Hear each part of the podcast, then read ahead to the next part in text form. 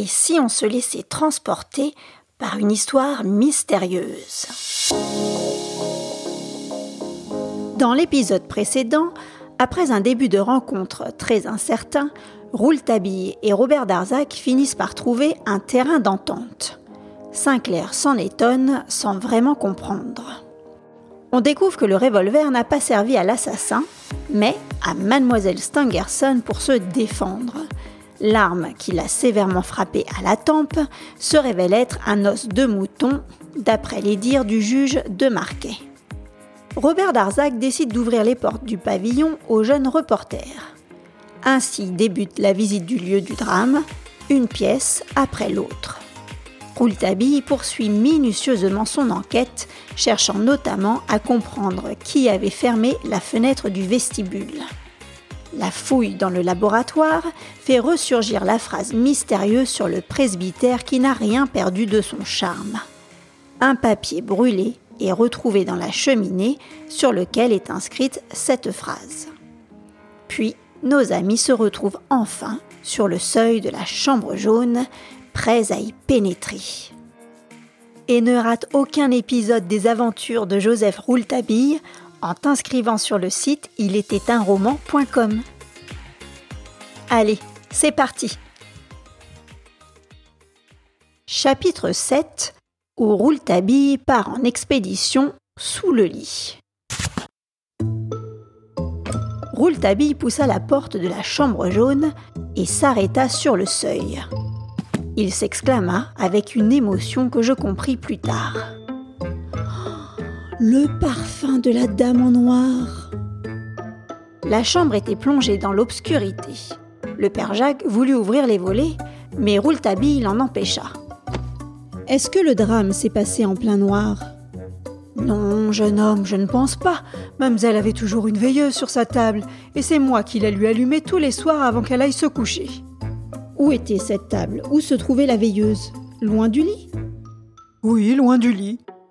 Pouvez-vous maintenant allumer la veilleuse? La veilleuse est brisée quand la table est tombée. D'ailleurs, tout est resté dans le même état. Il me suffit d'ouvrir les volets et vous verrez. Attendez. Rouletabille retourna dans le laboratoire juste à côté pour fermer les volets, les fenêtres et la porte du vestibule. Une fois tous plongés dans la nuit noire, il alluma une bougie et la donna au père Jacques il lui demanda de se placer au centre de la chambre jaune avec, c'est-à-dire à, l'endroit même où la veilleuse brûlait le soir de l'agression. Le père Jacques s'exécuta. Nous distinguâmes à peine les objets renversés sur le sol, un lit dans le coin, ainsi qu'un miroir pendu au mur. Ce moment se déroula rapidement. Rouletabille dit C'est suffisant, vous pouvez ouvrir les volets. Le père Jacques supplia. Surtout, n'avancez pas, vous feriez des marques avec vos souliers. Le juge a demandé qu'on ne dérange rien. Et il poussa les volets.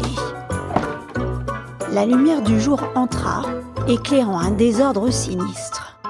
Le plancher était recouvert d'un tapis de paille. Le lit et la table toilette restaient les seuls meubles encore sur leurs pieds. La table ronde du milieu, la table de nuit et deux chaises étaient renversées. Ce bazar ne cachait pourtant pas une grosse tache de sang sur le tapis qui, d'après le père Jacques, provenait de la blessure au front de mademoiselle Stangerson. Nous remarquions aussi des gouttelettes de sang qui suivaient les traces de pas noir de l'assassin, comme si elles venaient de la blessure de l'homme qui avait taché le mur de sa main rouge. Je ne pus m'empêcher de m'écrier. Vous voyez ce sang sur le mur? L'homme qui a posé si fermement sa main ici était plongé dans le noir. Il croyait certainement tenir une porte. Il pensait la pousser. C'est pourquoi il a fortement appuyé, laissant cette tâche terriblement accusatrice. Il n'existe pas beaucoup de mains au monde de cette taille-là. Et si nous suivons cette trace, nous voyons qu'après s'être appuyé contre le mur, l'assassin le tâte ici, puis cherche la porte, la trouve, Cherche la serrure. Rouletabille m'interrompit en ricanant. Sans doute, mais il n'y a pas de sang sur la serrure, ni sur le verrou. Et qu'est-ce que cela prouve? Répliquai-je avec un bon sens dont j'étais fier. Il aurait ouvert serrure et verrou de la main gauche, ce qui est tout naturel puisque la main droite est blessée. Le père Jacques s'exclama encore. Il n'a rien ouvert du tout. Nous ne sommes pas fous. Nous l'aurions vu quand à quatre nous avons fait sauter la porte. Je repris. Quelle drôle de main. Regardez cette forme étrange. Rouletabille répliqua. C'est une main tout à fait ordinaire, dont le dessin a été déformé à cause du glissement sur le mur. L'homme a tout simplement essuyé sa main blessée sur le mur et il doit mesurer 1m80. À quoi voyez-vous cela? À la hauteur de la main. Mon ami s'occupa ensuite de la trace de la balle dans le mur, prenant la forme d'un trou rond. Rouletabille dit La balle est arrivée de face, ni d'en haut ni d'en bas, et a atterri quelques centimètres en dessous de l'empreinte de la main. Rouletabille, retournant à la porte, avait maintenant le nez sur la serrure et le verrou. Il constata qu'on avait bien fait sauter la porte de l'extérieur. Après d'autres vérifications, il s'assura que cette porte était la plus naturelle de toutes les portes et dont la serrure et le verrou très solide étaient restés fermés. Et il laissa tomber ces mots. Ça va mieux. Puis, s'asseyant par terre, il se déchaussa rapidement. Alors en chaussettes, il s'avança dans la chambre. Il se pencha sur les meubles renversés et les examina avec un soin extrême. Nous le regardions en silence. Rouletabille redressa la tête et déclara Père Jacques, vous avez dit la vérité. Votre maîtresse n'avait pas ce soir-là ses cheveux en bandeau. C'est moi qui étais idiot de croire cela. Et, souple comme un serpent, il se glissa sous le lit. Et le père Jacques reprit. Et dire, monsieur, que l'assassin était caché là-dessous. Il y était quand je suis entré à 10 heures pour fermer les volets et allumer la veilleuse. On entendait la voix de Rouletabille sous le lit. À quelle heure, monsieur Jacques, monsieur et mademoiselle Stangerson sont-ils arrivés dans le laboratoire pour ne plus le quitter? À 6 heures? La voix de Rouletabille continuait. Oui, il est venu là-dessous, c'est certain. Du reste, il n'y a que là qu'il pouvait se cacher. Quand vous êtes entrés tous les quatre, vous avez regardé sous le lit Tout de suite. Nous avons même entièrement renversé le lit avant de le remettre à sa place. Et entre les matelas? Il n'y avait qu'un matelas, ce lit sur lequel on a posé mademoiselle Mathilde. Et le concierge et monsieur Stangerson ont transporté ce matelas immédiatement dans le laboratoire. Sous le matelas, il n'y avait que le sommier métallique, rien d'autre, ni personne. Et puis à nous quatre, rien ne pouvait nous échapper dans cette chambre si petite. J'osais suggérer une hypothèse à Rouletabille. Il est peut-être sorti avec le matelas À l'intérieur du matelas peut-être même Avec un mystère pareil, tout est possible. Dans l'agitation, M. Stangerson et le concierge ne se seraient pas aperçus qu'il transportait double poids. Et puis, si le concierge est complice, et puis quoi encore? Me lança Rouletabille sous le lit en riant délibérément. Vraiment, on ne sait plus, tout paraît possible, dis-je un peu vexé. Le père Jacques fit. C'est une idée qu'a eu le juge d'instruction, monsieur, et il a fait examiner le matelas. Il a été obligé de rire de son idée, monsieur, car ça n'était bien sûr pas un matelas à double fond. Et puis, s'il y avait eu un homme dans le matelas, on l'aurait vu. Je dus rire moi-même, et en effet, depuis, j'eus la preuve que j'avais dit quelque chose d'absurde. Mais où commençait et finissait l'absurde dans une affaire pareille? Mon ami Rouletabille, lui seul était capable de le dire, et encore.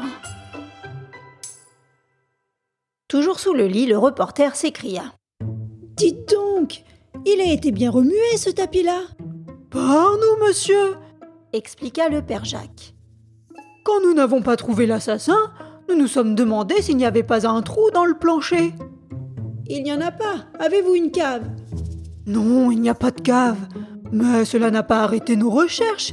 Même monsieur le juge d'instruction et surtout son greffier ont étudié le plancher, planche par planche, comme s'il y avait eu une cave dessous. Le reporter alors réapparut. Ses yeux brillaient. Ses narines palpitaient. Il resta à quatre pattes et il flaira les pas de l'homme.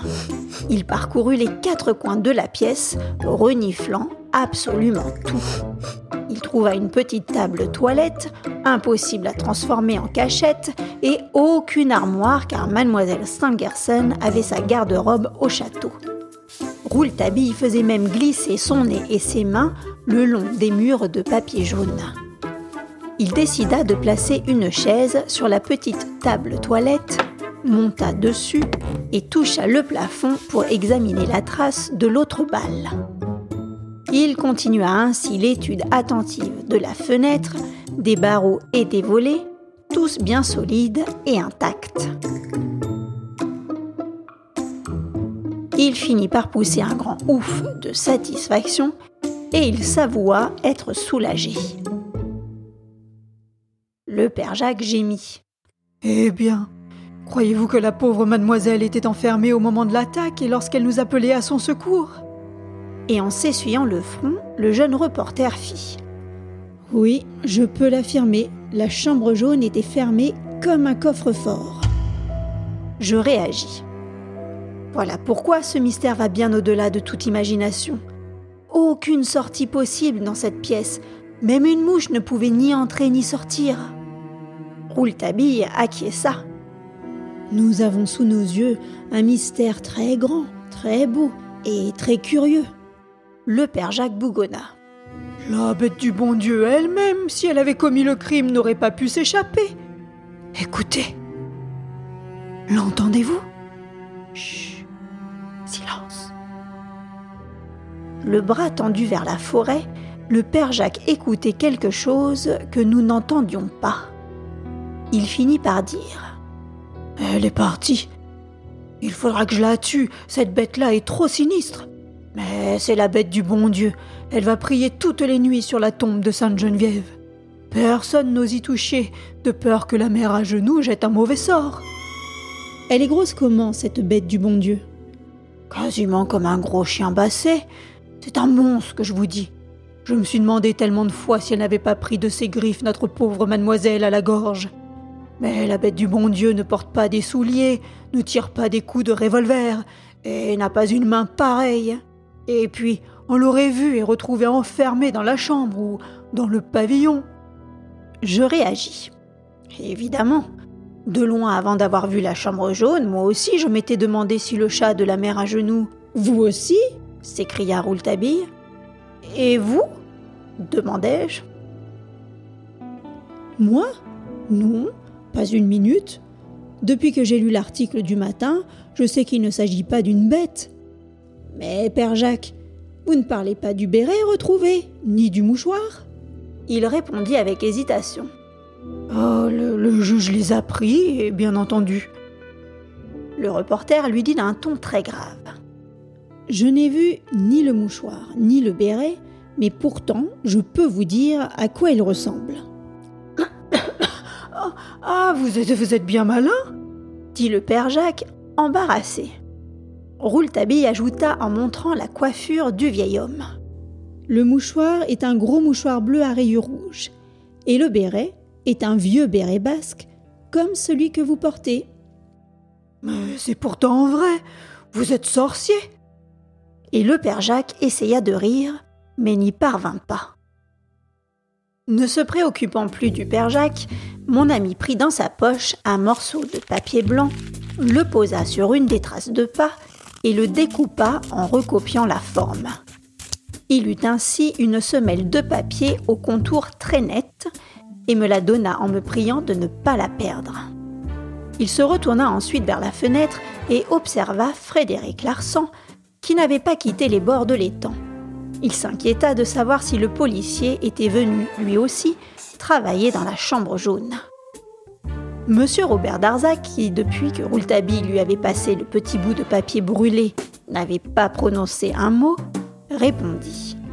Non, il prétend qu'il n'a point besoin de voir la chambre jaune, que l'assassin en est sorti d'une façon très naturelle et qu'il s'en expliquera ce soir. En entendant M. Robert Darzac parler ainsi, Rouletabille pâlit. Il murmura Frédéric Larsan posséderait-il la vérité que je ne fais que pressentir? Frédéric Larsan est très fort, et je l'admire, mais aujourd'hui, il s'agit de faire mieux qu'une œuvre de policier. Il s'agit d'être logique. Mais entendez-moi bien, logique comme le bon Dieu l'a été quand il a dit 2 plus 2 égale 4. Il s'agit de prendre la raison par le bon bout. Et le reporter se précipita dehors, affolé à l'idée que le grand Fred pouvait apporter la solution du problème de la chambre jaune avant lui. Je parvins à le rejoindre sur le seuil du pavillon. Je lui dis Allons, calmez-vous. Vous n'êtes donc pas content? Oui, je suis très content. J'ai découvert bien des choses. Pouvez-vous en dire plus? Tenez, ceci par exemple. Et rapidement, il sortit de sa poche une feuille de papier pliée. Il avait dû la cacher quand il fouillait sous le lit. Quand il l'ouvrit, je découvris à l'intérieur un cheveu blond.